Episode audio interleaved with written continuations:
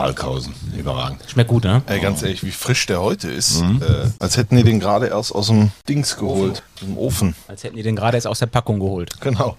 Ich, hab das, ich, ich wollte mal jetzt, die haben eine E-Mail-Adresse bei, Be- bei Balkhausen. Irgendwas mit hotmail.de. Da werde ich jetzt einfach mal hinschreiben.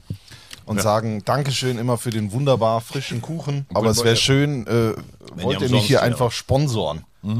Bäckerei Balkhausen. Wirst du denn mittlerweile erkannt, wenn du da reingehst? Zumindest werde ich nicht angelächelt. Das passiert ja auch nicht immer, ne? In Köln. ich glaube aber nicht. Da sind so viele, also die haben so viele ähm. Kunden, Achso, ne? Die, die, ja, aber die suchen ständig händeringend Mitarbeiter. Mitarbeiter und Mitarbeiterinnen. Also wer will, der kann da mal angreifen. Ich wollte ja früher mal eine Bäckerei eröffnen. Ja? Aber Die riechen nicht mehr so gut, ne? Das ist aber also. Das war ein äh, Kindheitstraum von mir, da als ich noch zur Schule gegangen bin. Wie, wie sollte die dann heißen? Äh, das weiß ich nicht. Bäckerei Bakic. Genau. Ja. Und dann einen schönen Claim. Ja, es gab sogar schon einen Claim. Bei Bäcker Bucket besonders billige Brötchen. da war ich sieben Jahre alt, aber gut. Bist du denn früh aufsteher, weil du weißt, als Bäcker musst du, glaube Ja, ich, doch. um eins raus. Doch, doch, ich bin ein Freund des äh, frühen Weckers. Aber ihr müsst bedenken, wenn man da hingeht, dann wird man natürlich nicht satt, weil wir kennen alle Yannick, der backt natürlich ganz kleine Brötchen. immer, ne? Aber ich habe so eine richtig verrückte Atmosphäre in mir. Ich glaube, das wird heute der beste Podcast aller Zeiten, denn es ist ja Folge 13, Veggie, und du weißt, wer die 13 trug. Natürlich, Michael Ballack. Ballack. Ja, und das ist meine Übrigens Glückszahl. habt ihr mitbekommen, er, seine Akkreditierung bei Roter Sessen. Ja, ich war ein Scherz, ne? Das war ein Scherz, ja. Aber, aber haben sie gut ja. gemacht, muss man Grüße an äh, den Pressesprecher Niklas Pieper. Guter Mann. Also du wirst nach wie vor da so freundlich empfangen wie in der Bäckerei Balkhausen. Genau, aber äh, da gibt es in der Bäckerei Balkhausen äh, gibt es keine Currywurst und mit Brot habe ich da auch noch nicht gesehen. Das gibt es nur bei RWE. Nur der RWE. Ja, wollen wir über Fußball reden? Bitte. Getränk in die Hand. Das ist Liga Hitzig und emotionsgeladen. 3. Kritisch auf diese 90 Minuten schauen. So funktioniert das auch. 4 zu 3, der dritte Liga-Podcast von Magenta Sport. Wollen wir das mal so stehen lassen? Ein ganz herzliches Willkommen zu Folge 13 von 4 zu 3, der dritte Liga-Podcast von Magenta Sport. Es ist Dienstagvormittag, kurz nach, was haben wir, kurz nach 10. Boah, ist das früh. Ja, es ist tatsächlich früh. Gott sei Dank haben wir den leckeren Kaffee, den äh, Veggie mitgebracht hat. Vielen Dank nochmal dafür. Ich war ja schon in der Sauna und beim Sport, da kann man ja auch noch mal sich ein bisschen bewegen. Ne? Es ist jetzt im Prinzip keine neue Folge von 4 zu 3, sondern weil wir heute ja wahrscheinlich sehr viel über den SV Sandhausen reden werden, aus Gründen, ist das im Prinzip ja eigentlich eine neue Folge der Hartwald-Klinik. In der Hauptrolle Professor Dr. Thomas Wagner, unser Allgemeinwissenmediziner, der Herzschmerzchirurg mit dem Motto Cardio statt Cabrio kann nicht nur HSV, sondern auch HNO, das besonders gut. Thomas Wagner. Und der neben ihm sitzt, er ist derjenige, der uns die Wohnung bereitstellt, deswegen ist er der Dr. Haus von 4 zu 3. Seine Stimme ist wie Ultraschall, durchdringt alles. Sein Narkosename Strassi, Christian Straßburger. Geil. Und dann haben wir noch den Drittliga-Internisten, der immer fragt, Kaffee oder MRT. Bei ihm ist immer ambulant in Sicht und er kennt sich mit Verbänden aus. Janik Barkic. Hallo. Wahnsinn, wirklich, ich kann nicht. Wie geil ist das denn? gab übrigens viele Rückmeldungen auf ähm, den kleinen ähm, äh, Exkurs zur Schwarzwaldklinik damals. Und ich habe mir überlegt, ob ich jetzt von allen 70 Folgen immer, das wäre dann bis Folge 83, so einen kurzen Abriss, aber befürchte, zu viele können damit nichts mehr anfangen. Ja, muss, man, muss man den Jüngeren sagen, dass das gerade die Melodie der Schwarzwaldklinik war? Genau. Da fuhr dann diese Kamera immer auf die Klinik im Klottertal zu, die heute übrigens ein Reha-Zentrum ist, also kein richtiges äh, Krankenhaus. Dazu wurde im Vorspann diese wunderschönen Bilder aus dem Schwarzwald äh, wurden gezeigt. Es, die Urlaubsregion hat sehr viel davon profitiert. Dann der coole Golf Cabrio, in den ähm, Udo Brinkmann alias Sascha Hehn immer reingesprungen ist. Der ist Weiß dann, war der, ne? Weiß, über die Motorhaube drüber gelaufen und dann ins Auto reingesprungen. Er war einer der beiden Frauenhelden in dieser Serie. Und in dieser ersten Serie kommt der Professor, der Vater, Professor Dr. Brinkmann, Klaus-Jürgen Wusso, kommt zurück ins Klottertal in seine Heimat, übernimmt die Leitung der Klinik und es formieren sich so die ersten, äh, wo du weißt, das wird Herzschmerz. Ne? Er guckt bei der Schwester mal und Udo hat dann im Garten für die damalige Zeit fast unzüchtig liegende Damen mit Bikini da liegen. Also es war wirklich Wenn, wenn, du kennst dann ja alles, was, äh, was würde Tobi Schäfer äh, für eine Rolle spielen in der Schwarzwaldklinik? Tobi Schäfer wäre der verschmitzte Pfleger Micha. Du erinnerst dich vielleicht, das war der Zivildienstleistende. Äh, Leistende. Wie hieß nochmal der Schauspieler? äh, mich, ähm, wer ist der nochmal? Michael Schröder oder sowas? Ja, ich, oder ne, der hieß Schröder, oder? Pfleger Schröder? Kann Nee, das sein? Pfleger Micha. Pfleger Micha und er wurde immer von der Oberschwester zusammengefaltet. Äh, das kriegen wir noch raus. Hatte immer einen sehr guten Wortwitz, hatte immer, war immer gut gelaunt und ähm, er war jetzt nicht so der Schönling wie Sascha Hehn, aber die Frauenherzen flogen ihm zu. Also das wäre schon die Paraderolle für Tobias Schäfer, muss ich ganz ehrlich sagen. Toll. Nehme ich. Haben wir das? Ja. Was für, ein, was für ein Start. Jetzt kannst du noch bergab gehen.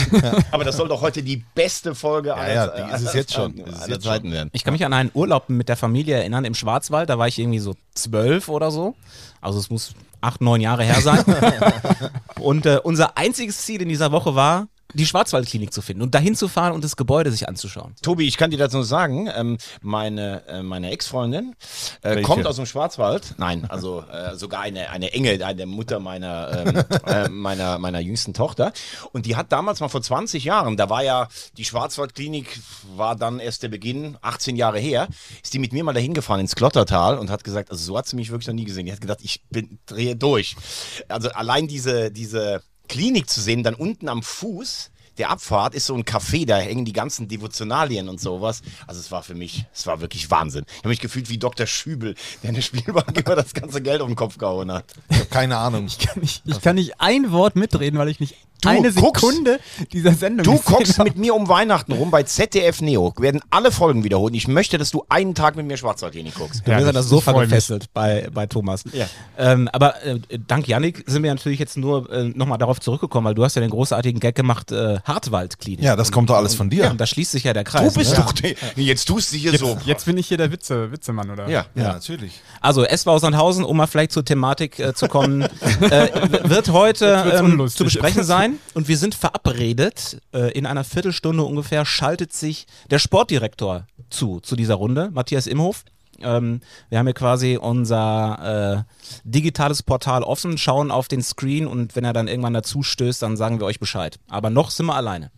Bedeutet, reden wir jetzt schon über Sandhausen oder machen wir erst ein anderes Thema vorher? Das, wer, wer hat denn da den roten Faden in der Hand? Du, das will ich ganz demokratisch entscheiden. Ich würde sagen, wir, wir machen ein Thema vorher und biegen dann auf die Sandhausen gerade ein, weil wir sonst ja eigentlich fast nur über Sandhausen sprechen. Es gibt ja auch noch genug andere Dinge. Gibt oder? ja noch 19 andere Vereine. Ja.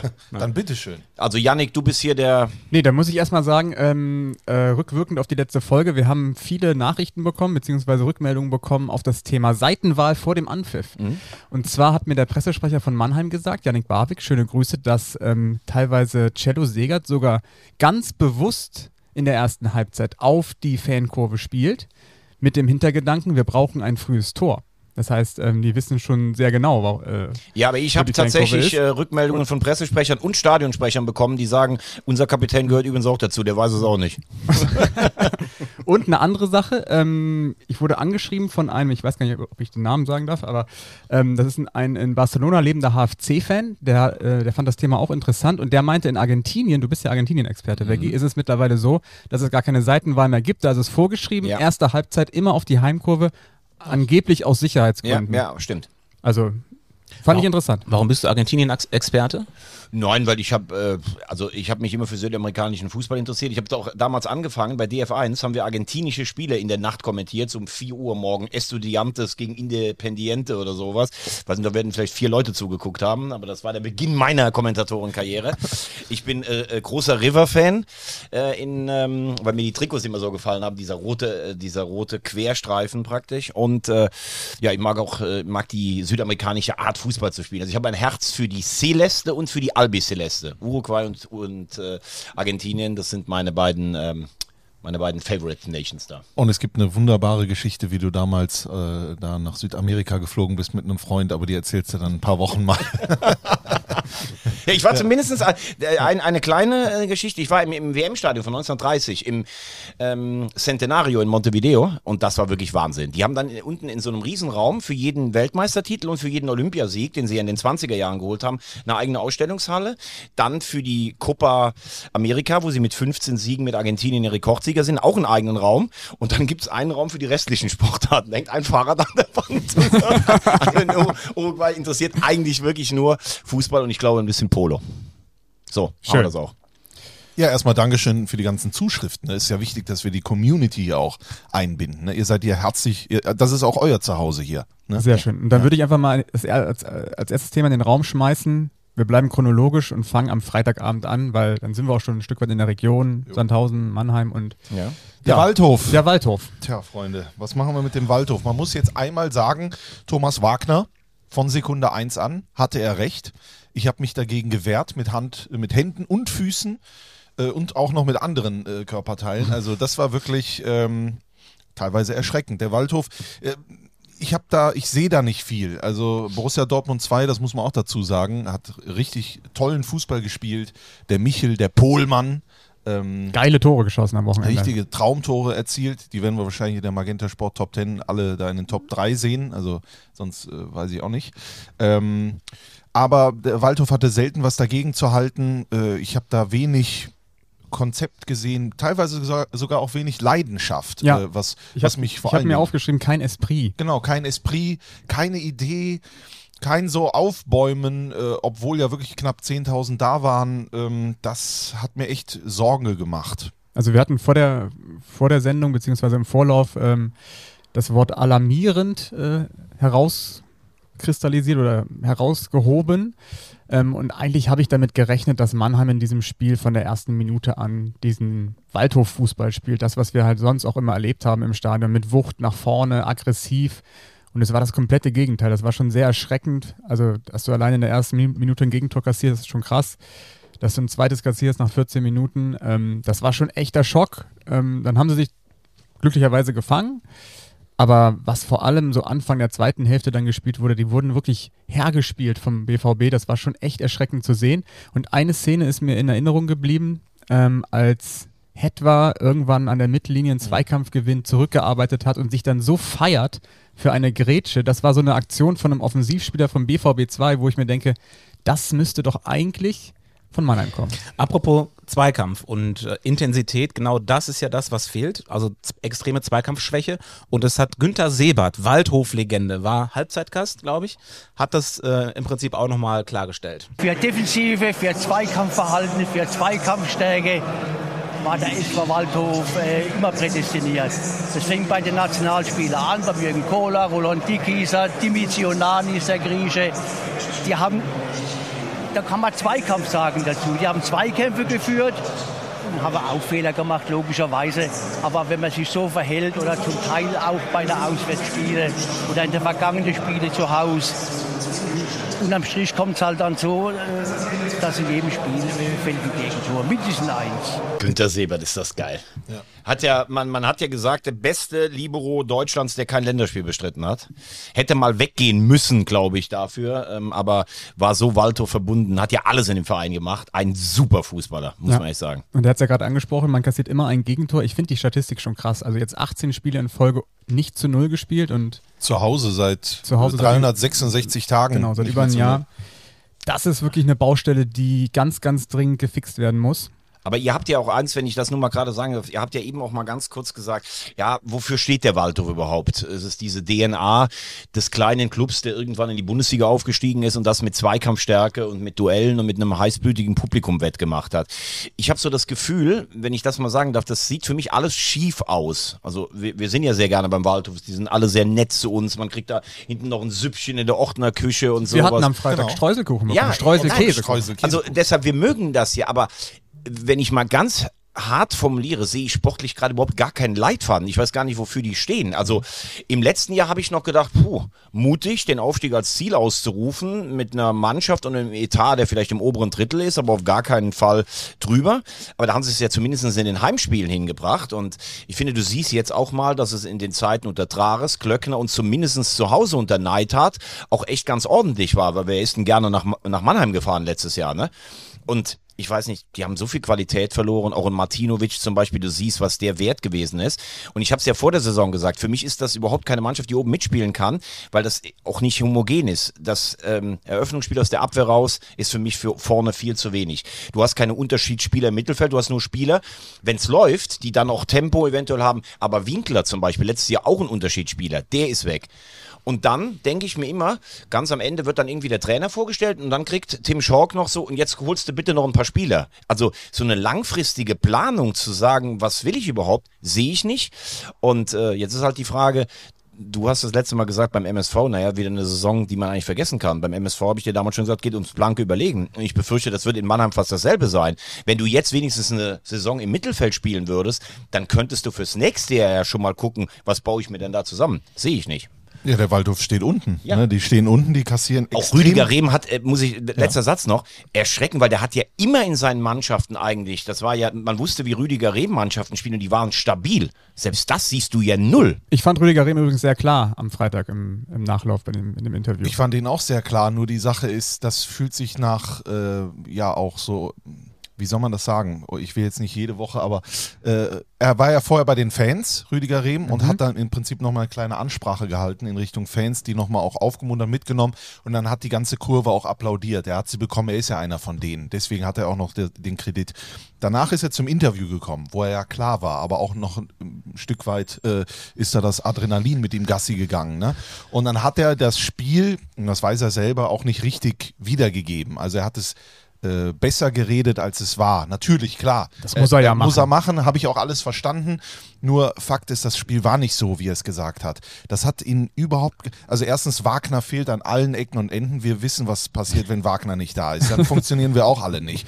Äh, aber das, das Zentrum, die haben sich bemüht, Lockel und Sechelmann. Aber das hat ja nichts mit Wagner äh, zu tun, der dann mal wirklich da aufzieht. Vorne, das ist gar nichts. Ja, also ich glaube, das war ein Totalausfall. Man muss sagen, Sohm, der ja wirklich ein Torjäger auch ist, ne? Ja, der der weiß gar nicht, was Quote, der klar. machen soll. Ja. Habt ihr das mal gesehen? Der ist Rechtsverteidiger, dann ist er im linken Mittelfeld dann er, und dann fehlt vorne eine Anspielstation. Also was, äh, du, du weißt gar nicht, was du machen sollst. Die Außen, äh, äh, Abifade und Arase, das ist mehr als bemühen ist das nicht. Ich glaube, jeder hat da auch eine 5 kassiert im Kicker. Und also kann ich, kann ich auch absolut verstehen.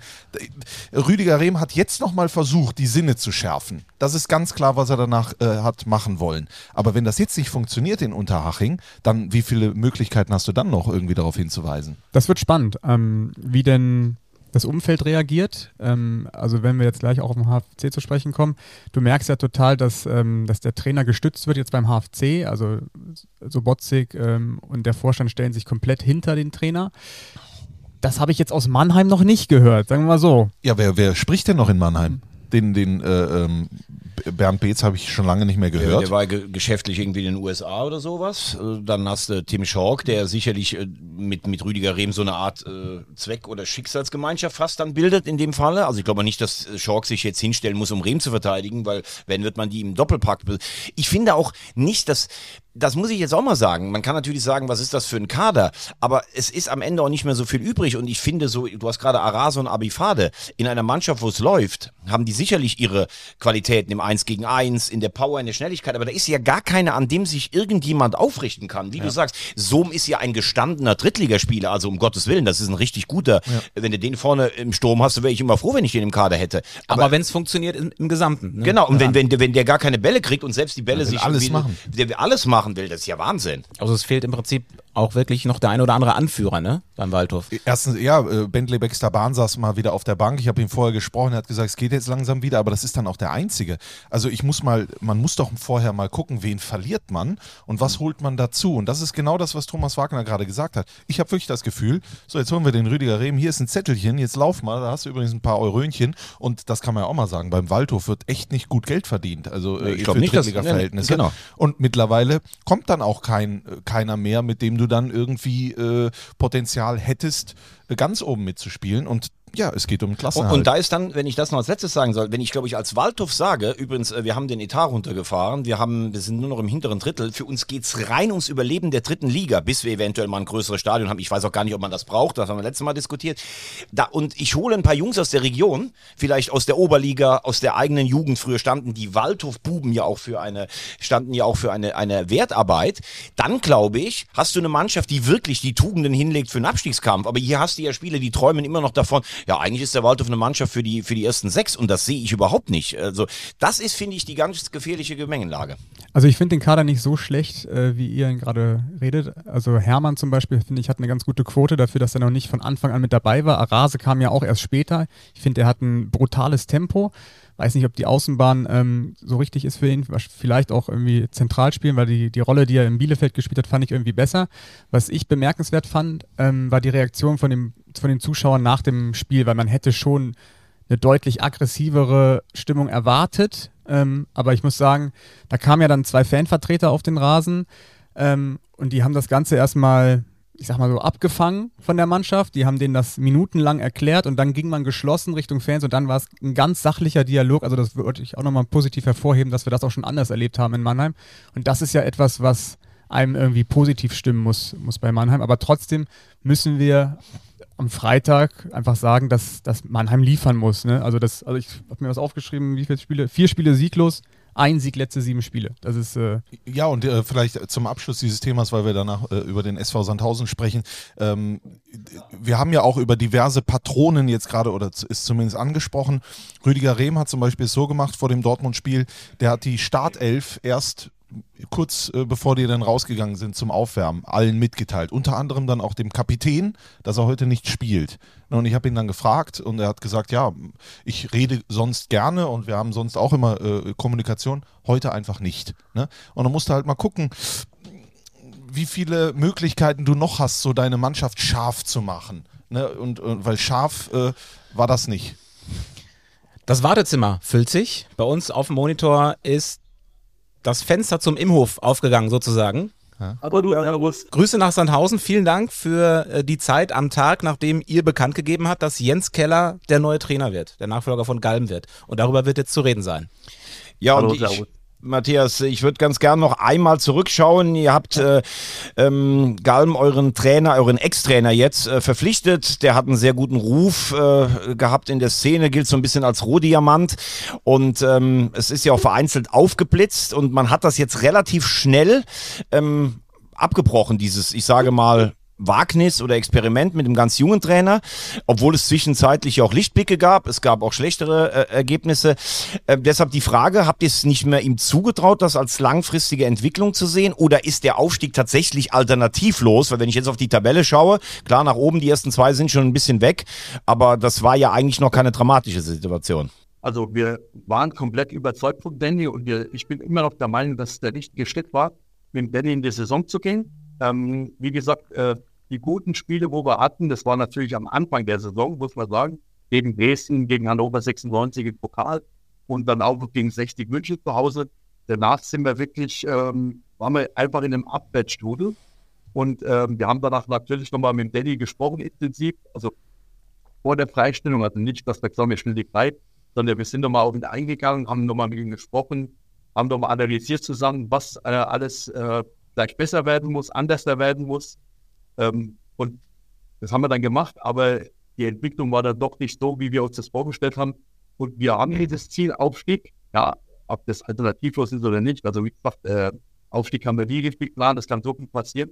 Aber nochmal, äh, wir waren jetzt der Meinung einfach, dass wir jetzt nochmal einen neuen Impuls setzen müssen, vielleicht eine andere Ansprache an die Mannschaft haben müssen. Und deswegen haben wir diesen Schritt abgewählt.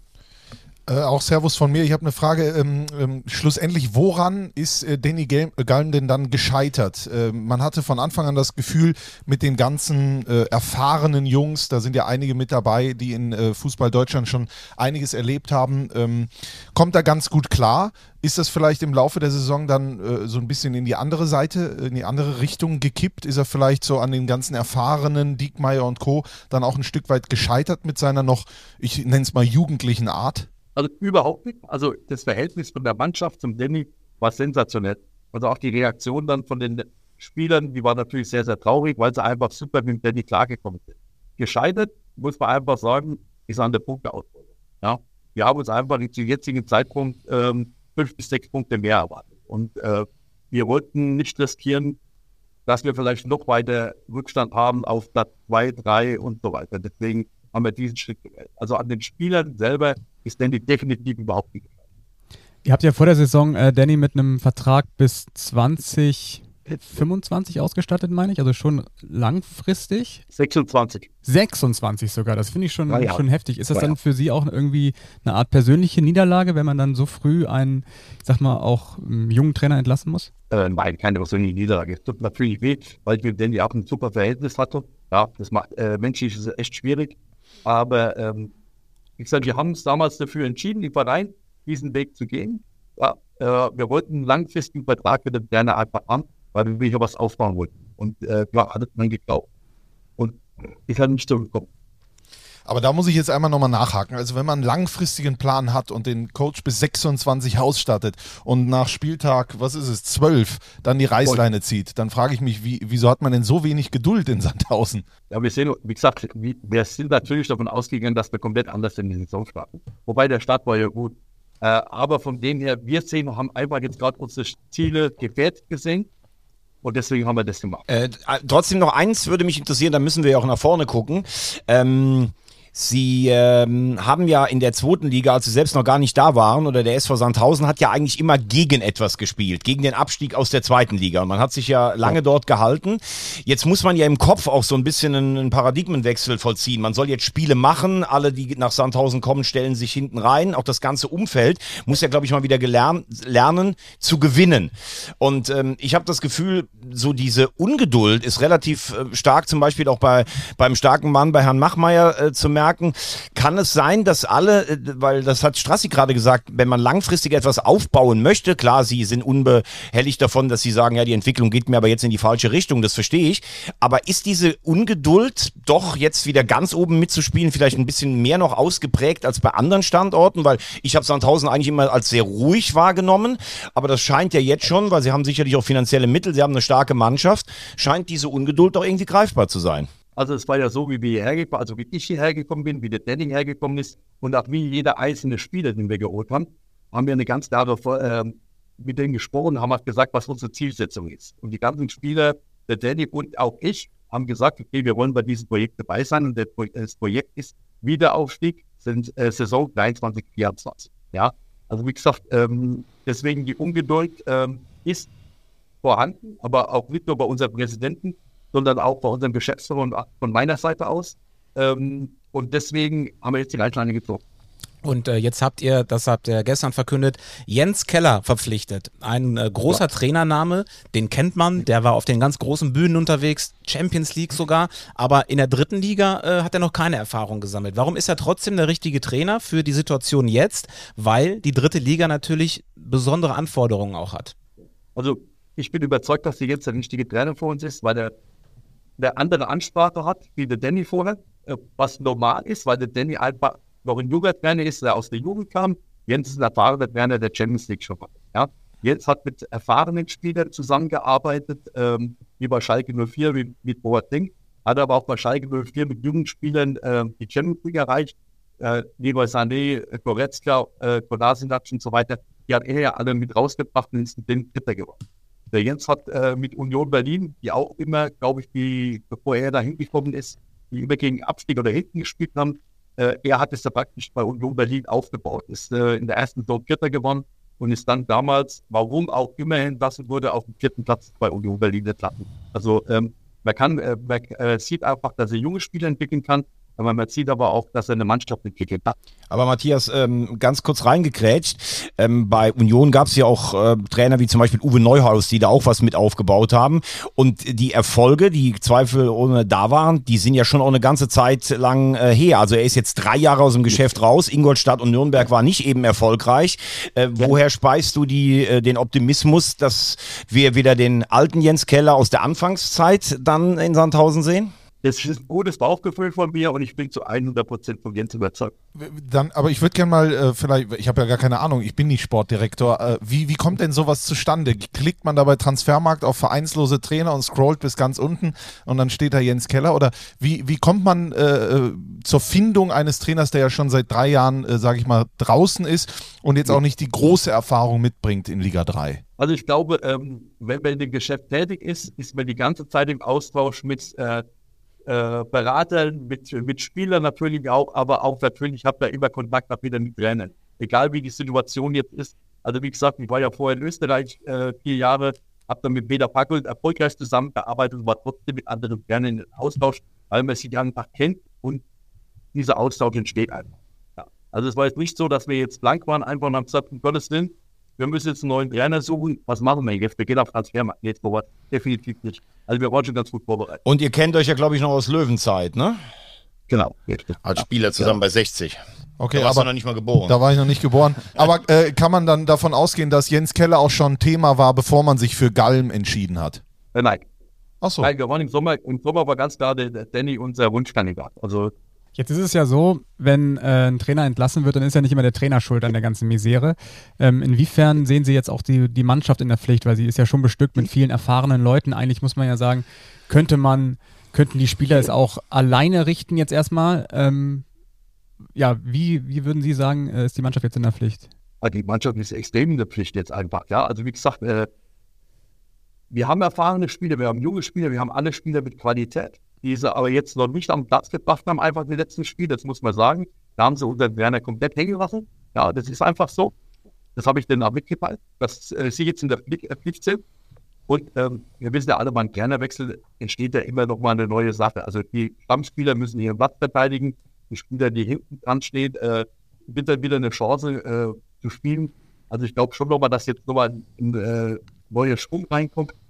Und ich hoffe, dass wir das am äh, Samstag in Dortmund sehen werden. Und wenn der Aufstieg nicht gelingt mit Jens Keller, was dann? Dann probieren wir es nächstes Jahr nochmal. Wer kommt dann? Schauen wir mal. Nee, nee, alles gut. Nee. Ja, wir sind gespannt, was Jens Keller bewirken kann beim SVS. Wie gesagt, erste Partie gegen Dortmund am Wochenende. Wir äh, schicken viele Grüße nach Sandhausen, bedanken uns für die Zeit und ähm, auf bald dann in den Stadien. Matthias Immo, ja, vielen Dank. Dankeschön. Tschüss. Dankeschön. Ciao. Tschüss. Ja, und äh, wir bitten natürlich, die schlechte Tonqualität zu entschuldigen, aber das war verbindungstechnisch leider nicht anders möglich. Was mir jetzt, muss ich sagen, trotzdem gut, gut gefallen hat, ist, ähm, also man hört ja immer rund um so einen Trainerwechsel ein paar Floskeln. Natürlich, äh, wenn man sagt, der erreicht den, äh, die Mannschaft nicht mehr oder sowas. Aber das war, waren jetzt schon klare Aussagen, würde ich sagen, einfach. Also muss ich ehrlich sagen, mit dem, ja, reden wir nicht lang drum rum, wir wollten aufsteigen und sowas. Also ähm, ich finde, ich finde es nach wie vor schwierig, wenn du sagst langfristig, da bin ich bei dir. Wir sind allerdings auch nicht beim Training dabei, aber ist ja jetzt auch nicht als Verantwortlicher wahrscheinlich auch nicht ganz so einfach, sich zu stellen. Ich finde, das war jetzt schon eher so aus der Abteilung Klartext, auch, auch wenn es uns vielleicht nicht gefällt. Nee, es, es, es lässt mich irritiert zurück, sage ich mal ganz klar. Total. Ich, aber ich finde, sie gehen halt all in. Ne? Ja, ja. Sie formulieren es ja, genau. wirklich klar, wir das, wollen aufsteigen. Deswegen auch die Frage, was ist eigentlich, wenn das dann jetzt nicht klappt? Ganz genau. Äh, weil wenn du, wenn du normalerweise dir das mal anguckst, die haben nur eines der letzten sechs Spiele verloren. Die haben Dresden schon geschlagen, die haben Regensburg schon geschlagen. Ähm, das ist jetzt keine Katastrophensaison. Aber Tobi, und, du, und, ihr, und, ihr, wisst auch, wie eng die Liga zusammen ist. Und wir haben jetzt zwölf Spiele äh, gespielt. Da kannst du auch da, wo Sandhausen jetzt noch steht, kannst du auch am Ende noch aufsteigen. Guck dir Osnabrück an. Die waren letztes Jahr zum, zum jetzigen Zeitpunkt, waren die nicht sogar unterm Strich? Die, die waren und, nicht gut. Und, und, da sind wir wieder beim Thema Geduld und die Mannschaft, die das kann, haben sie ja. Also insofern. Aber, aber bei, jetzt sagen alle, die da so sind in, dem, in der Region, die führen alle das Beispiel Osnabrück an. Mhm. Das hat Rüdiger Ziel am Wochenende übrigens auch getan. Und das ist ja übrigens auch mal eine Ausnahme gewesen. Und du hast vollkommen recht. Sandhausen hat Dresden und Regensburg geschlagen das macht es ja noch schlimmer. Du bist neun Punkte hinter Platz zwei, obwohl du die beiden, die oben stehen, geschlagen hast. Also irgendwas, muss man ja sagen, hat ja da nicht gezündet. Die Frage von Strassi war völlig berechtigt. Waren es vielleicht die starken, erfahrenen Spieler in der Kabine? Aber in einem Punkt bin ich schon bei ihm. Die Mannschaft ist so stark besetzt, dass Sandhausen unbedingt unter die ersten vier mit der Truppe kommen kann. Aufstieg, finde ich, kannst du nicht immer einplanen, vor allem wenn du Dresden drin hast. Aber das ist natürlich unterm Strich doch zu wenig. Also ich verstehe diesen Saisonverlauf von Sandhausen überhaupt nicht. Wir haben ja anfangs gesagt, neue Mannschaft, das muss sich erstmal finden. Dann schlagen die Hannover im DFB-Pokal. gewinnen gegen Dresden, du warst da und haben dann noch ein super Heimspiel gegen die Löwen, hat ja. Imhoff eben selber gesagt, ne? Und dann zerbricht das irgendwie. Wir haben ja auch schon mit äh, Knipping gesprochen, der hat ja auch gesagt, was das für ein, ein guter Trainer ist, der Gein, der so nah dran ist an Dennis der Mannschaft. Diekmeyer hat das auch gesagt. Genau, also wir fahren mit ihm nach Mallorca nach der Saison. Also das wirkte alles so, so positiv. Und was ich nicht verstehe, dass diese, diese Qualität, die im Kader steckt, so mit Mühling, Diekmeyer, Ben Baller, äh, ach, es waren schon wieder, nee, ähm, ich verwechsel Wo ihn ist immer. der denn nochmal? Ruben Hennings. Dass die, Rehnen im Tor. Mühling. dass die einfach diese Dominanz nicht auf den Platz bekommen. Und du hast es ja eben gesagt, gegen Regensburg und Dresden gewonnen. Das ist schon auffällig, dass du genau gegen die beiden gewinnst, die da oben stehen und gegen die in Anführungsstrichen kleineren Mannschaften nicht. Das ist so ein Indiz dafür vielleicht, vielleicht sage ich nur, dass man die Liga nicht angenommen hat so richtig. Ja, bei mir schwingt einfach so ein persönliches Gefühl mit, was so Mitleid. Also klar, das will keiner. Mitleid kriegst du ja auch äh, umsonst. Aber der Junge, äh, was wurde über ihn gesprochen, ne, über den Egal? Ne? Was ist das für ein großes Talent? Die statten ihn aus mit dem Vertrag bis 26. So, das ist unser, unser Plan. Äh, dann holt er hier, äh, was weiß die stehen, was haben sie? 16 Punkte, also klar, alles gut, ich verstehe das auch, das, ich kann das, kann vieles nachvollziehen, aber wenn dir gesagt wird, so wir haben einen langfristigen Plan mit dir, hier ist der Vertrag, das sind so die Dinge, das sind unsere Wünsche und Hoffnungen und sowas, dann ist nach zwölf Spieltagen einfach Schluss. Es ist echt das, was Yannick sagt, ne? Liga nicht angenommen, ähm, weil eben die Spieler zum großen Teil höherklassig gespielt haben oder sich höherklassig sehen oder wie auch immer. Und jetzt holst du einen Trainer, der auch noch nie in der dritten Liga ge irgendwie gearbeitet hat. Äh, natürlich, der, der wird fachlich, das ist, das will ich gar nicht in Frage stellen, aber du brauchst trotzdem irgendwie so ein, weiß ich nicht, so eine Drecksack-Mentalität oder, oder so, so ein bisschen was Schroffes für die dritte Liga, glaube ich. Und wenn jetzt da alle immer noch in Will da einer wieder Marco Antwerpen in den Raum werfen? Na, er hat ja die Ansprache äh, angesprochen. Also die Ansprache hat ihm ja anscheinend nicht, gefe- äh, äh, ähm, nicht gefallen zur Mannschaft. Das soll ja jetzt Jens Keller anders Ja, machen. aber, aber nur nochmal, um das klar zu sagen, weil ich das eben auch gefragt habe. Wir hatten ja vor ein paar Wochen den Vorfall mit äh, Präsident Machmeier, der da Brust an Brust mit dem Schiedsrichter, wie es jetzt genau war. ja, Das- du merkst, wie viel Panik dahinter ja ist. klar, und das ist ja der, das ist ja der, der Sonnengott am Hartwald, weil der ja finanziell auch mit, mit dem Geld und alles ausstattet. Und das war immer früher Sandhausen, boah, zweite Liga Sandhausen, wollte keiner hinfahren und irgendwie sind sie dann doch in der Liga geblieben. Jetzt ist es ja ganz anders. Jetzt äh, willst du oben mitspielen, du hast einen der höchsten Etats, du hast echt eine gute Mannschaft zusammengestellt. Und deshalb sage ich, habe ich das Gefühl, da bricht jetzt gerade die Panik ein. Guck dir das mal an. Regensburg ist schon neun Punkte weg, Dresden elf. Wie sollen wir denn überhaupt aufsteigen? Das ist die Bestandaufnahme. Und ich glaube, um Danny Gahl muss sich keiner Sorgen machen. Der hat genug Selbstbewusstsein. Das darf man auch hier mal festhalten. Und wir brauchen jetzt auch keine Mitleidsnummer. Ich glaube, der hat auf jeden Fall einen Vertrag, kriegt er noch. Der muss aber dann auch sitzen. Aber einen guten hat er jetzt noch. Und zwar bis 26. Ja, aber eins muss man auch sagen, lasse den Streuselkuchen schmecken.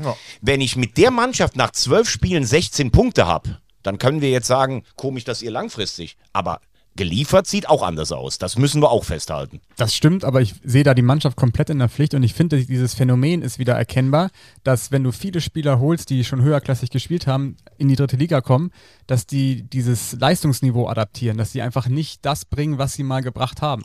Ja, man denkt halt, hier kann man ein bisschen Halligalli, aber ist ja nicht. Also dritte Liga ist eine große Herausforderung. Und äh, habt ihr mal zugehört, was bei Jens Keller halt gesprochen wurde? Du hast es ja völlig zu Recht angesprochen. Der hat dann mit Schalke, der hat dann mit Sané, der hat dann hier die Champions League erreicht und bei Union Berlin und sowas. Äh, 1900 Blumenkohl äh, äh, ungefähr. Danach, das wurde ja völlig ausgelassen und drei Jahre nicht drin. Äh, gerne, äh, nur weil er drei Jahre nicht dabei ist, das heißt ja nicht, dass er jetzt nicht die Berechtigung hat. Aber irgendwie frage ich mich dann schon, man hat dann mal zusammengespielt, man kennt sich und sowas, ne? Das kann ja nicht so das Kriterium sein, zu sagen, das ist jetzt der richtige Mann. Äh, in, in einem Punkt äh, gebe ich Ihnen recht. Also wenn ich diesen jungen Trainer mit der angeblich so starken Ansprache oder mit dem tollen Verhältnis zur, zur Mannschaft, wenn ich den raustue, dann brauche ich natürlich einen komplett anderen Typen. Sonst macht das ja keinen Sinn. So, und also wenn ich Danny Galm einen Antipoden hinstellen würde, dann könnte das wirklich Jens Keller sein. So wirklich total old-fashioned. So einer, der auch, wenn in Krisenmodus äh, war im Doppelpass oder so, also äh, da kamen wirklich die Phrasen raus, die du dann hören willst. Gras umflügen und, und Zähne zusammenbeißen, Bock umstoßen, was weiß ich nicht alles. Ich glaube nur tatsächlich, bei Schalke hat er echt einen guten Job gemacht, aber das ist immer weiter runtergegangen. Also bei Union, das wurde mir jetzt auch zu sehr geschönt, deshalb habe ich das nochmal gefragt, da gab es viele auch und nachher war man unzufrieden, weil sie da übrigens aufsteigen wollten und Platz 4 schon eine Enttäuschung war. Ähm, das kann jetzt eigentlich nur darüber funktionieren, da steht ein alter Fahrensmann in der Kabine, tritt die äh, Erfahrenen in den Arsch und sagt, äh, bitte wollt ihr nicht aufsteigen oder sowas. Aber das hat mit dem, was wir immer vielleicht hören wollen oder was die ähm, Drittliga-Sportdirektoren noch wollen, neue Spielweise, Innovation und sowas, hat diese Entscheidung natürlich wenig zu tun. Also ich stolper komplett über diese drei Jahre, wo er nicht im Amt war. Also das ist für mich eine Ewigkeit im Fußball und der Name Jens Keller, also ich verbinde ihn immer mit Schalke. Der war in der Tat einer der erfolgreichsten Schalke-Trainer der letzten zehn Jahre. Ist aber auch nicht so schwer, ne? Genau, aber, aber trotzdem. Eher, das ist eher, glaube ich, schon fast noch ein bisschen länger her, oder?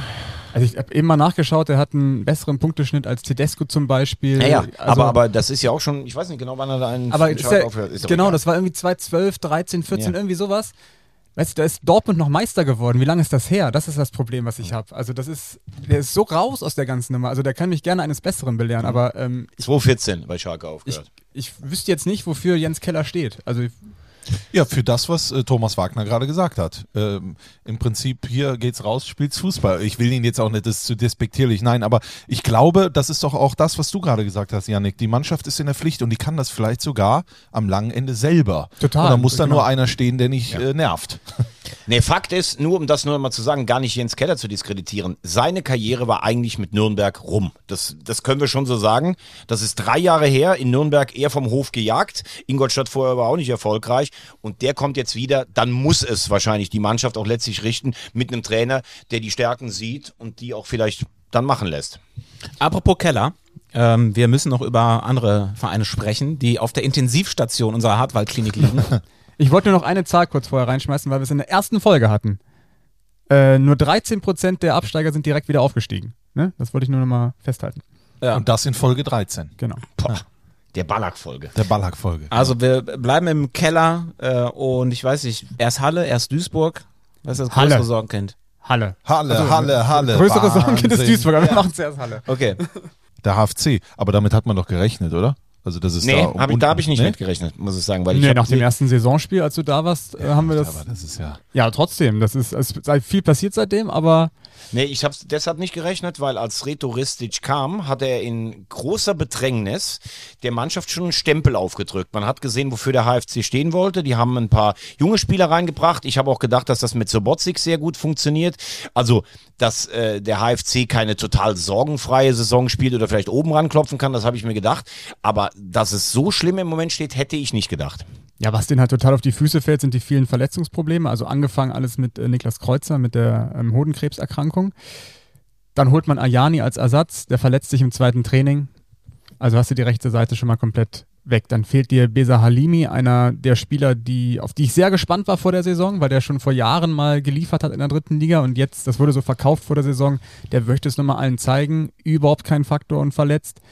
Ähm, und das ist jetzt das Problem, was auch Sobotzig hat. Ähm, die Jungs kommen ja alle wieder im Winter. Du kannst ja jetzt, oder es wird gefordert, dass reagiert wird, aber du kannst ja den Kader jetzt nicht so aufblähen. Dann stehst du da im Winter und hast auf einmal 53 Spieler und dann sollst du das moderieren. Also es ist eine ganz schwierige Situation für Sobotzig und was der HFC, finde ich, gut macht, ist, und das habe ich eben schon mal gesagt, dass sie sich komplett hinter den Trainer stellen. Also dieses, Sobotzig hat es bei uns äh, im Interview nach dem Spiel am Wochenende gesagt, Trainer ist überhaupt keine keine Diskussion. Dann hat sich der Vorstand jetzt nochmal gemeldet mit einem Brief und hat gesagt, äh, wir stehen komplett hinter der sportlichen Führung. Das finde ich sind alles so ganz wichtige Zeichen in so einer ganz kriselnden Situation.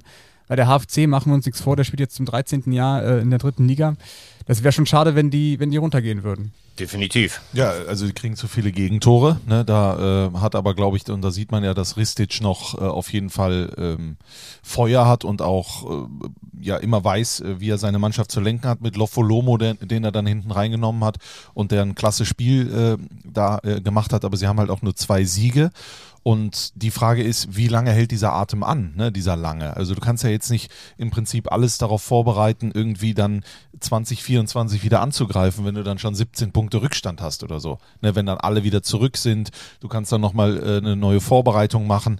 Also das ähm, ist, glaube ich, richtig und wichtig, auch dass sich da alle hinter den Trainer stellen. Nur irgendwann kommt natürlich das, was wir gerade beim SV Sandhausen äh, gehört haben, irgendwann geht es ums nackte Ergebnis. Und der HFC Weiß ich nicht, was dann passiert, wenn die in die Regionalliga müssen. Also was absolut positiv ist, ähm, was aber dann auch wieder negativ ist, also es hört sich äh, skurril an, aber die gehen ja zumindest in Führung. Ne? Also schon zum, viermal haben sie 1-0 geführt, aber haben das Spiel dann nicht gewonnen. Das ist für mich immer so ein Indiz, okay, die Mannschaft funktioniert, die hat einen Plan, setzt ihn um, geht in Führung, aber was fehlt, ist einfach komplette Sicherheit im Spiel. Du kannst halt nicht vier Führungen aus der Hand geben in der Saison, da fehlen dir zwölf Punkte. Ja, aber warum kriegst du dann hinten ra- raus immer die Gegentore? Ne? Du kannst ja dann sagen, ist die Mannschaft vielleicht nicht fit? Sind es wirklich schlussendlich zu viele äh, Aderlasse bei den ganzen Ausfällen? Aderlasse. Weil, weil es gibt ja durchaus auch äh, äh, Spieler dort, die ja richtig gut funktionieren. Wenn man auf Baumann guckt, was der für Tore schießt, ja. Ähm, Lebensversicherung Lebensversicherung. Ein, ein Kassa, der ja ein großes äh, Potenzial hat, der glaube ich auch immer, äh, also ich kann es ja jetzt zum Beispiel in dem Das war ja auch vor der Saison noch Genau, so ein Thema, dass ja. er vielleicht wechselt. Das ist ja Richtig, das hat sich ja reingezogen dann Genau. in die Saison rein, ja, mit dem ganzen, mit den ganzen Unruhen. Jetzt hast du natürlich kein Korsett, also du, du musst es ständig verändern, du hast keine Automatismen, keine Verlässlichkeit. Du kannst schon Gründe finden für das alles. Die Frage ist wirklich nur, wie lange kannst du das noch aushalten, nicht zu punkten, sozusagen. Ja, die, die Situation kennt ja Ristic aus dem letzten Jahr, deswegen, ich glaube, daraus schöpft man Höf Hoffnung. Haben, haben ja auch nicht umsonst den Vertrag bis 25 im Sommer verlängert. aber Wäre natürlich jetzt es, gibt, totaler es gibt. Trainer, die haben einen Vertrag bis 26. Ja, aber es wäre, also wenn das Duo Sobotzig und äh, Ristic im Sommer verlängert bis 25, ähm, wäre es ja jetzt totaler Nonsens, äh, die jetzt gehen zu lassen. Also das verstehe ich, aber das ist, wird kein Grund sein, da irgendwann nicht die Reißleine zu ziehen. Die müssen jetzt nach Ulm, ne? also zu den Spitzenspatzen. Also ja, ich, Ja, ich, ich mag den HFC, aber es wird schwer. Aber ich habe äh, eigentlich damit gerechnet. Also deswegen war ich jetzt überrascht, dass ihr da anders äh, denkt. Ja, weil, weil ich, wie gesagt, die Spiele im letzten Jahr äh, zwei oder drei gesehen habe und das in höchster Abstiegsnot und da hat mir der Mut auch imponiert. Aber es kommt halt das dazu für all diese Mannschaften, was wir auch schon seit Beginn der Saison sagen. Nennt mir jetzt mal zwei Mannschaften, konntest du eigentlich jedes Jahr nennen, wo du wusstest, die setzen sich unten ab. Also es war irgendwann, ich habe ganz großen äh, Respekt, was jahrelang in Zwickau ähm, gearbeitet wurde und ich habe auch große Sympathie für die Schwäne, aber wenn du jedes Jahr den Etat runterfährst, dass das irgendwann mal nicht mehr klappt, das war klar. Ne?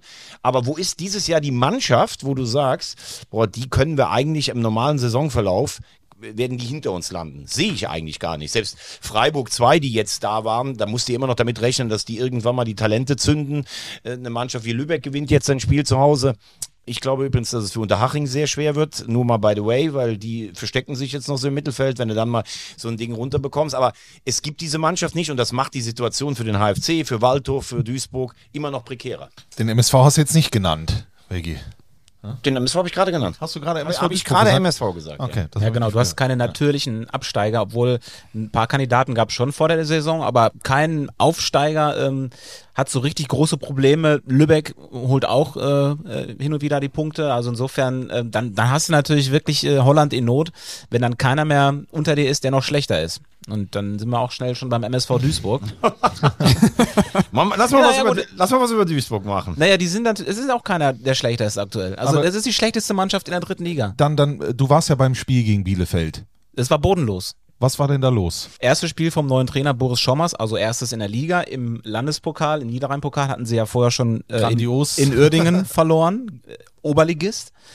Und waren ja schon ziemlich lange torlos, also hatten dieses eine Spiel da gegen Haching gewonnen, aber haben jetzt mit dem Spiel gegen, gegen Bielefeld, wo sie 1-0 verloren haben, äh, ein Tor in sechs Spielen, in den letzten sechs Spielen geschossen. Offenbar war das aber nicht so wichtig, diese Zahl, Boris Schommers, sondern ihm war wichtiger, hinten gut zu stehen. Und das schien auch erstmal zu funktionieren und das war auch der Tenor nach dem Spiel. Ja, aber hinten standen wir doch ganz gut. Wir haben denen doch gar nicht so viel zugelassen, außer das eine Tor, wo ich mir denke, ja, aber ihr habt aber trotzdem verloren. Äh, Das bringt euch jetzt dann auch nicht weiter. Also, und Bielefeld hat die auch nicht überrollt. Ne? Bielefeld war jetzt nicht total übermächtig. Die haben eine super äh, Leistung da äh, gespielt aber ein gutes Pferd sp- sprang da nicht höher als es musste. Also die mussten da jetzt auch keine Bäume ausreißen. Und dann kam es zu der Situation, dass sie 1-0 hinten liegen, Duisburg, Mitte der zweiten Halbzeit. Und und Bielefeld im Ballbesitz konnte sich in aller Seelenruhe hinten den Ball hin und her schieben und konnte im Prinzip so nicht Angriffspakt war das fast schon. Duisburg hat die gar nicht angelaufen, hat glaube ich eher, also Mittellinie war Schluss und das hat für totale Irritation im Stadion gesorgt. Auch die, ähm, die Reservespieler, die hinterm Tor standen vom MSV, die waren fassungslos und die haben immer mit den Armen gerudert, ihr müsst anlaufen, ihr müsst angreifen, wir liegen hinten. Aber offenbar, offenbar war die Devise, nee, wir stehen hinten sicher, nichts mehr anlaufen, dann verlieren wir eben nur 0 zu 1. Aber das ist natürlich Quatsch. Und nach vorne hin gar keine Gefahr. Ich glaube, sie haben nicht einen Ball aufs Tor gebracht. Ganz zum Schluss mit ein bisschen Glück äh, macht, macht Fälscher da noch irgendwie das Ding zum 1-1 rein. Wäre überhaupt nicht verdient gewesen. Klar, sie hätten noch einen Elfmeter kriegen müssen oder können. Äh, Hallo? Aber, das, aber das soll. sorry. Sorry. Das soll alles keine Ausreden sein. Die haben da verdient verloren. Das war eine ganz, ganz schwache Leistung. Und äh, wenn sich da nicht was Grundlegendes ändert, dann wird der MSV absteigen. Das wird passieren. Boah, boah, das sind ganz, ganz frische Eindrücke. Von, Und- man merkt richtig, wie er noch. Wie er noch Vielleicht noch ein Zusatz, lebt. ein Satz zu Boris Schommers. Äh, Man hat ihn ja geholt oder man hat ja bewusst keinen Feuerwehrmann geholt, weil man jemanden haben wollte, der was entwickeln kann, der Spieler entwickeln kann. Und das ist ja dann eigentlich Beleg dafür, dass man den Ernst der Lage eigentlich gar nicht erkannt hat, sondern dass man weiterhin darin vertraut, der Kader ist entwickelbar, auch vielleicht über die Saison hinaus. Und man checkt gar nicht, dass man jetzt punkten muss. Jetzt. So, jetzt braucht es einen, der da irgendwie ähm, die Ärsche aufreißt. Ich weiß nicht, ob Boris Schommers der richtige Typ dafür ist, ob er die Mentalität dafür hat. Der ist fachlich ein herausragender Trainer, glaube ich. Äh, aber er hat natürlich da so einen riesen Scherbenhaufen äh, vorgefunden in, Duisburg, den du alleine gar nicht wegfegen kannst. Also Fakt ist ja auch, dass der, der zweite Trainereffekt verpufft ist. Das kann man ja schon mal festhalten nach dem Pokal aus und äh, jetzt im Spiel. Woran ich mich aufhänge, beziehungsweise was mich irritiert, er hat in der ersten PK gesagt, wir wollen auf dem aufbauen, was Wural gesät hat. Und das war ja eine stabile Defensive und man hat angefangen, vorne Chancen zu kreieren. Fußball zu spielen. Genau. Und das Problem liegt ja ganz klar in der Offensive. Wir hatten am ersten Heimspiel gegen, gegen 60 Weggi habe ich dieses Thema EKG aufgemacht. Da sind wir wieder bei der Hartwald-Klinik. Ne? Das EKG mit Esswein, mit ähm, Köpke. Köpke. mit Gürt und jetzt neuerdings auch König, das passt ja auch wieder mit da rein. Mhm. Ähm, die haben noch nicht ein Tor geschossen. Also muss man auch mal festhalten, okay, das war wirklich äh, in der Sommerpause vielleicht doch ein Griff ins Klo. Stand jetzt. Ähm, aber es hat in zwei Spielen funktioniert. Das war zum einen in der ersten Halbzeit gegen Ferl äh, mit Mai in der Spitze und es hat funktioniert gegen ähm, Unterhaching bei dem 1 zu 0 Sieg. Und ich verstehe nicht, warum du dann nicht sagst, ey, dann spielen wir halt nicht mit Stürmer, wir spielen mit Mai vorne drin. Weil der ist angelaufen ohne Ende. Und das hat funktioniert. Wenn du darauf nicht weiter aufbaust, dann. Das, das verstehe ich einfach nicht. Also für mich muss Mai einfach vorne rein aktuell. Also was mich beim MSV Duisburg ist irrit irritiert, ist eigentlich, da sind wirklich Leute am Werk, wo ich das Gefühl habe, denen liegt der Verein am Herzen und das sage ich selbst, Ingo Wald steht ja auch immer in der Kritik, ist eigentlich ein honoriger Mann, finde ich. Aber das Problem ist, ich habe das Gefühl, die treffen an einer Wegscheide immer genau die falsche Entscheidung. Ja. Also, die blasen vor der Saison raus, wir wollen übernächstes Jahr in der zweiten Liga spielen. Da denkst du schon so, boah, nach dem, was da gerade war. Aber aus ihrer Sicht verstehe ich es wieder, du willst ein bisschen Aufbruch machen. Dann lässt du ähm, Heskamp und Siegner einen Kader zusammenstellen für Heskamp und Siegner Fußball, der übrigens woanders auch schon funktioniert hat. Brichst das Ganze aber eigentlich nach, nach, nach sieben Spieltagen ab. So, da sagst du noch, oh, jetzt ist es wieder eine verlorene Saison. Da sag ich schon zu dir, verlorene Saison, die können froh sein, wenn sie nicht absteigen. Also, Anmerkung der Redaktion, er zeigt mit dem Finger auf Yannick Bakic. ja, ich zeige, weil Janik Bakic ja, muss Siegner noch Zeit geben. Nein, die haben blanke Panik, das kann ich verstehen. Dann Wural, finde ich ein großes Experiment und Wagnis, weil das ist ein junger Trainer, den kannst du dann noch verbrennen. Und in dem Moment, wo du ganz klar merkst, Wural zündet, Nee, jetzt brauchen wir einen anderen Trainer. Und holst dann Boris Schommers, wo jeder, der mit Boris Schommers gearbeitet hat, dir sagt, fachlich erstklassiger Mann, aber Menschenfänger und so, wird schwieriger. Und hat der mal Abstiegskampf gemacht? Der sprang damals in Nürnberg ein, als alles schon in der Bundesliga verloren war. Da brauche ich dann eher meiner Meinung nach einen Typ wie Antwerpen, der erstmal alles auf links zieht und äh, nicht, wir entwickeln jetzt was. Also auch dieses Ding, was ihr gesagt habt, wie kann ich diesen neuen Trainer in Uerdingen auf die Bank setzen? Das ist kompletter Irrsinn. Also entweder sage ich, Woral, bitte machst du das Spiel auch noch? Oder ich sage, da setzt sich irgendein Co-Trainer hin. Aber eine Aufgabe, wo du nichts gewinnen kannst als neuer Trainer und mit so einem 0-1 direkt schon beschädigt bist, also ganz ehrlich, manchmal denke ich, das ist boden- und bewusstlos, als wenn eine schwarze Katze da irgendwo vergraben ist oder sowas. Also so viel, so viele Fehlentscheidungen an Weggabelungen kann man ja gar nicht treffen. Das ist ja Wahnsinn. Okay, und dann geht es doch wirklich darum, um Kompetenz, oder? Und wir können wirklich, wir haben ja mit allen gesprochen und wir kennen auch, und ich mag alle, es ist alles toll, alles tolle Menschen, aber wirklich kompetent können die ja nicht sein, schlussendlich, oder? Ja, oder sie sind Also- irgendwo ein Stück weit getrieben. Ich weiß es nicht. Sie haben natürlich auch, das muss man auch sagen, sie haben auch wahnsinnig Pech in der Vergangenheit gehabt. Diese nicht Lieberknecht Aufstieg Corona-Saison. Ja, aber das kann ich Ja, jetzt auch nicht mehr auch hören. Das 100 ist Ja, das Jahre kann man her. nicht hören, aber seitdem hat sich doch eine Scheiße nach der anderen aneinandergereiht. Das kannst du nicht mehr hören, aber im Fußball gibt es schon auch Entwicklungen, die fangen schon ein bisschen früher an. Aber wenn du dann irgendwann sagst, der Verein liegt mir am Herzen, dann mach doch endlich mal den Weg frei. Mach doch mal da, es werden nur Trainer entlassen, Sportdirektoren Ja, aber wer entlassen. ist denn Meinst eigentlich du jetzt Wald? Zum Beispiel. Ja, aber da waren ja auch schon andere zwischendurch. Der Samtrock war da, dann, dann da haben sie einen neuen Aufsichtsratsvorsitzenden, die sind ja auch alle gegangen. Ja, sollen Das die liegt- abmelden? Ja, aber das liegt ja, das liegt ja nicht alles an, das liegt ja nicht alles an Wald. Nee, Aber ich will Wald ja gar nicht, auch- dass, an, genau, wenn es jemanden besseren gibt, ja, äh, ja dann, dann versuch halt jemanden besseren. Nein, Aber er sagt, wenn ich, jetzt, ja wenn ich jetzt hinschmeiße, dann wird mir vorgeworfen, dass ich das Ja. sinkende Schiff verlasse. Genau. Und wenn ich, wenn ich bleibe, wird mir vorgeworfen, Genau, das kann dass ich ich auch an meinem verstehen. Stuhl klebe. Genau. das kann ich auch verstehen. Er, Also er kann im Moment nichts richtig äh, machen. Genau, da- genau das ist es ja. Ja, aber was ist, also gibt es gar keine Lösung mehr für den MSV? Nein, aber, aber es müsste vielleicht tatsächlich, ich halte ja auch nichts davon, dass man immer irgendwo alte Helden ausgräbt und die sagen dann, wie es früher alles besser war. Das war ja auch nicht alles besser. Aber es muss doch tatsächlich Menschen geben in Duisburg, denen der MSV am Herzen Ja, liegt und und, die das auch nicht und die das auch nicht jetzt irgendwo ständig postulieren, sondern die sich mal im ruhigen Kämmerchen zusammensetzen und sagen, wir bilden jetzt hier so ein Gremium MSV. Das ist dann vielleicht wegen mir ein Bernhard Dietz drin und da ist vielleicht äh, noch jemand drin, der in der erfolgreichen Zeit in den wegen mir ein Friedhelm Funkel, die dann alle im Hintergrund und die dann mal sagen, so, jetzt kriegt Boris Schommers, kriegt jetzt erstmal die Zeit dafür und sowas und dann installieren wir noch einen starken Manager und sowas, der auch mal ein bisschen was von der Mannschaft weghält oder sowas. Ja, äh, mir fällt da nur ein Name ein, das ist Ewald Lien. Der hatte jetzt lange in Mönchengladbach gewohnt, ist jetzt nach Bielefeld zurückgezogen. Das ist eine, äh, ist eine Legende beim MSV. du wolltest gerade sagen, Ja. Joachim Lambi, das ist ja Nee, nee, Joachim Lambi, meinetwegen. Nee, Ewald Lien, das ist, der ist jetzt wieder in der Region, der ist beliebt bei den Fans, der hat das, äh, äh, das Trainerauge, der hat das Auge eines ehemaligen äh, Weltklasse-Spielers und ich glaube, der kann auch, was, war der nicht Weltklasse? Hast du gerade Weltklasse Ja, der war ja Ich glaube, Gladbacher. glaub, seit, du die Doku, ich glaube, seit du die Doku geguckt hast, ist bei dir aber auch ein bisschen was. Überragenden Spieler. Ja, ja, ja. Also, war schon, Mönchengladbach war war ein stark. sehr guter Nein, jetzt mal ohne, um ohne. Spaß. Also ich Aber glaube, ist auch schon lange aus dem operativen Geschäft raus. Das ist ja scheißegal. Der, der soll ja nicht an die Trainer, der soll nicht auf die Trainerbank, sondern der, der kann, glaube ich, mit seiner öffentlichkeitswirksamen Art und Weise da so eine neue Euphorie entfachen zum Beispiel. Und dann soll er die ganzen alten Recken, Funkel und Co. noch mitnehmen und dann heißt es so, auf geht's, MSV. Das Zebra äh, ja, galoppiert wieder durch Fußballdeutschland. Also klar ist, Samstag ist D-Day in Duisburg. Wenn die zu Hause gegen Essen das Spiel verlieren, dann garantiere ich auch nicht mehr dafür, dass die Fans ruhig bleiben. Das äh, hat sich auch schon angedeutet übrigens Ja. am vergangenen Also Wochenende. das ist das letzte, die letzte Möglichkeit, diese Saison noch in eine erträgliche Bahn zu lenken. Das ist ja die Chance eigentlich. Genau. Das ist ein, ist ein Geschenk, dieses Spiel, finde ich, weil du mit, damit so viel reparieren kannst oder eine Basis schaffen kannst.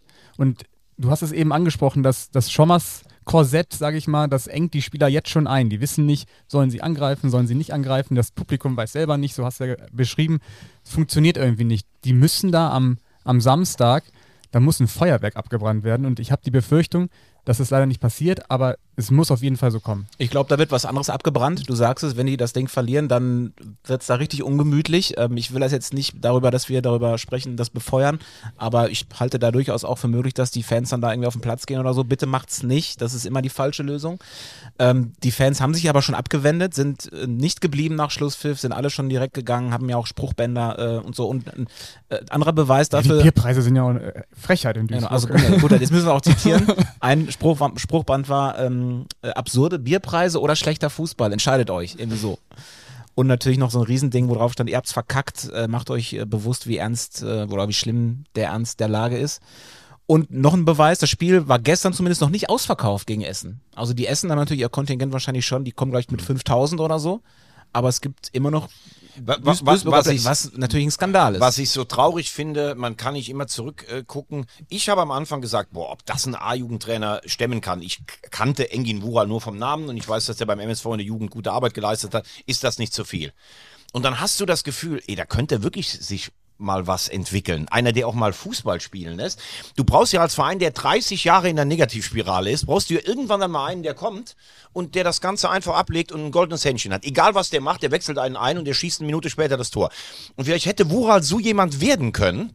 Und diese, diese ganze zarte Aufbruch, wie du sagst, das ist ja das Allerschlimmste. Du hast einen Trainerwechsel vorgenommen, der ja zumindest kurzzeitig in 80 Prozent der Fälle irgendwas bewirkt. Und das Ding ist ja schon komplett in die Hose gegangen. Das ist Wahnsinn. Ich habe es ja vorhin schon mal, also oder oder in anderen Podcasts gesagt. Äh, Echt? Du gehst in andere Podcasts? Ich geh, nee, hier, also in anderen Folgen. so. ähm, dachte gerade. Engin Wural, äh, das hat natürlich was gebraucht, weil, der, weil die Spiele auch einfach teilweise nicht gut sind. Und dann hat er gegen, äh, ähm, gegen Preußen Münster schon richtig guten Fußball spielen lassen. Sie wussten aber noch nicht, wie man ein Tor schießt. Das haben sie dann gegen Unterhaching gemacht. Das Spiel habe ich ja 90 Minuten gesehen und habe gesagt, ja, leck mich fetsch. Äh, die äh, äh, spielen ja richtig Fußball. Und dann gewinnen die dieses Ding und dann auch noch Janda macht das Tor. Da ist dann richtig was entstanden. Und danach entscheiden die sich, dass Engin Wural, äh, dass Ja, sie Boris Schommers also, nehmen. Ganz kurz. Das ist doch Wann sie sich dafür entschieden haben, Ja. das wi- wissen wir immer noch nicht so genau. Ich, hör, ne? ich, ich also, bleib jetzt dabei. Danach kannst du das Ding immer noch aufhören. Du musst da nicht schon was. Der hat da ja nicht schon gestanden. Ich, ich, das geht nicht. Das, Aber- das ist Wahnsinn. Das wäre. Ich gebe euch recht, was Engin Wur- Wural angeht. Ähm, ich glaube, er war der richtige Trainer für den wichtigsten Spieler beim MSV für ähm, Janda. Kaspar Janda. Ich Der glaube, ist ja ziemlich ähm, schlecht gewesen. Der, ne? der Zugang hat richtig gestimmt und da hat Janda ja dann auch äh, da gegen, gegen Haching das Tor gemacht und ist aktuell die größte Hoffnung beim MSV, was natürlich auch irgendwie ein bisschen unfair wird. Der ist 20, oder? Und trägt jetzt irgendwie die gefühlt, gefühlt die ganze Last des Vereins. Ja, nicht nur sportlich, sondern auch finanziell. Die Frage ist ja, verkaufen sie ihn im Winter, weil sie es, weil sie es müssen aus finanziellen Gründen. Wenn du ihn aber verkaufst, bin ich der Meinung, kannst du direkt abmelden, weil das ist der einzige Spieler, der die Qualität hat im Kader, diesen Verein zu retten. das Trotzdem- ist so eine Bürde für diesen Jungen. Bin ich alles bei euch. Trotzdem müssen wir mal festhalten, wenn du den Kader von 1 bis 20 durchgehst, muss der MSV Duisburg mit der Mannschaft nicht absteigen. Also das ist auch ganz klar. Wir, wir reden ja hier, als wenn da keiner Fußball spielen kann. Hinten stehen ein paar, vorne stehen ein paar, irgendwie bolzen die die Bälle. Das ist ja nicht so. Ich weiß nicht, woran das liegt, ob die Spieler alle irgendwie, Total ob die verletzt sind, nicht fit, verunsichert. äh, Aber eins ist klar, mit diesem Kader musst du nicht absteigen. Und wenn sie absteigen, dann befürchte ich, gehen in Duisburg wirklich mehrere Lichter aus. Wahrscheinlich heißt es dann Oberliga Niederrhein oder was weiß ich nicht alles. Also das ist schon mehr als prekär und deshalb reden wir auch immer wieder über den MSV, weil er uns am Herzen liegt. Und muss auch mal eins sagen, also Martin Haltermann, der Pressechef des MSV Duisburg. Bester der, Mann. Der ist ja ein Geschenk. Du kriegst ja von dem, der versucht alles zu machen und so. Aber ich weiß nicht, rechnet das überhaupt noch eine Krankenkasse ab? Also seit Jahren beim MSV Duisburg Pressesprecher, um Ich musste Gottes so, Willen. so lachen. Neulich hat der Joachim Hopp hat ja irgendwie diesen 8-Stunden-Tag gefordert beim MSV. Da hat Martin zu mir gesagt, ja, dann würde ich aber weniger arbeiten. Ach, Naja, Mensch. enden wir mit einem Hoffnungsschimmer. Ähm, also es gibt ja ein paar Verletzte auch. Pledel hat jetzt zum ersten Mal wieder gespielt. Da hast du gesehen, der kann den Unterschied machen. Er ist natürlich noch längst nicht wieder bei 100 Prozent. Kölle kommt da auch irgendwann zurück. Der braucht aber noch ein paar Wochen, glaube ich, nach der Schulterverletzung. Ja, und wenn sie dann einfach nach vorne auch ein bisschen mutiger werden, wenn Schommers da einen Plan hat und sich vielleicht doch dafür entscheidet, wenn wir, wenn wir 0-1 hinten liegen und nichts mehr passiert, stelle ich Mai vorne rein. Äh, wenn, er, wenn er sich dazu äh, entscheidet, dann kann das funktionieren. Aber auch nur dann. Der Boris. Haben wir noch was? Oder noch eine Frage der Woche? Ja, bitte. Ja, so ganz, ganz kurz, die vielleicht auch zum heutigen Tag so ein bisschen passt. Gesucht wird ein Club, der ähm, auch schon in der dritten Liga gespielt hat, im Moment in der vierten äh, ist, ehemals in der DDR-Oberliga auch mal DDR-Meister geworden ist. 1990 gegen den späteren UEFA-Cup-Sieger Juventus Turin ganz knapp ausgeschieden ist Karl Zeiss Jena. und passt zu dieser Folge heute ganz besonders, weil jemand, der auch über dieser Folge schwebt, für diesen Verein damals auch noch gespielt hat. Gott, das, hat Jens Keller für diesen Verein gespielt? Nein. Okay. Es hat was mit der, mit der Folgennummer zu tun. Ballack. Ja, Der Chemnitzer FC. der Chemnitzer FC. Der hat der 95, hat seine Karriere im Seniorenbereich äh, da begonnen, bis 97, hat zwei Jahre da gespielt. Ähm, und ähm, Sein Vater ist doch auch irgendwie in, in Amt und Würden, oder nicht? Meine ich. Kann das sein? Das glaube ich nicht. Und ah, die hatten damals eigentlich sogar eine ganz gute Mannschaft, als sie mit ihm noch abgestiegen sind. Und er war damals schon ähm, ein, mit, mit, mit Spielern wie Ulf Mehlhorn und Laudelei und Bittermann und sowas war er, war er damals beim CFC. Die Himmelblauen. Ballacks erster Meistertitel übrigens mit dem ersten FC Kaiserslautern. Das vergessen immer viele. Nee, das habe ich nicht vergessen. 1998. Als junger Jungspund. Genau, der ist nämlich von Chemnitz dann nach Lautern gegangen. Best, also Mit seinem Best Buddy Marco Reich damals.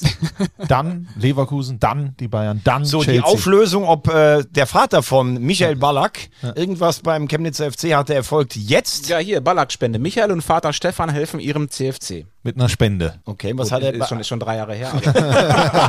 Und gebracht hat es ja nicht viel. Ne? Ja, es, es ist doch herrlich. Wo seid ihr am Wochenende, Leute? Äh, Duisburg gegen äh, Rot-Weiß Essen. Genau, da bin ich auch. ich hab frei. Oh, oh. Ich bin beim Gabelstapler Cup in Aschaffenburg. Da, übrigens, da gibt's auch, da wird drüber zu reden sein, dass du uns alleine nach Duisburg lässt. Ja, gut. Ja gut. Ja, gut, äh, Freunde. Ja, es fällt mir auch äh, nicht leicht. Gabelstapler Cup. Ja, mit Vanessa Mai. Vanessa Mai nimmt teil und singt danach auch. Du hast Vanessa, wir haben Sebastian. Oh. Sorry. Übrigens muss man auch mal sagen, schön einfach in Duisburg sich auch vorzubereiten, kriegt man was zu essen und gut zu trinken, eine schöne Tulpe nach dem Spiel. Genau, ne? Du zumindest. Vielen Dank für die Runde. Ich wünsche euch eine schöne Woche und hoffe, dass wir uns nächste Woche in alter Frische wiedersehen. Ja, und ich möchte mit euch auch langfristig was aufbauen. Bis 26. Genau, und es gibt, es kommt gerade eine Spende rein von Papa Ballack für Streuselkuchen. Auf Wiederhören. Wiederhören.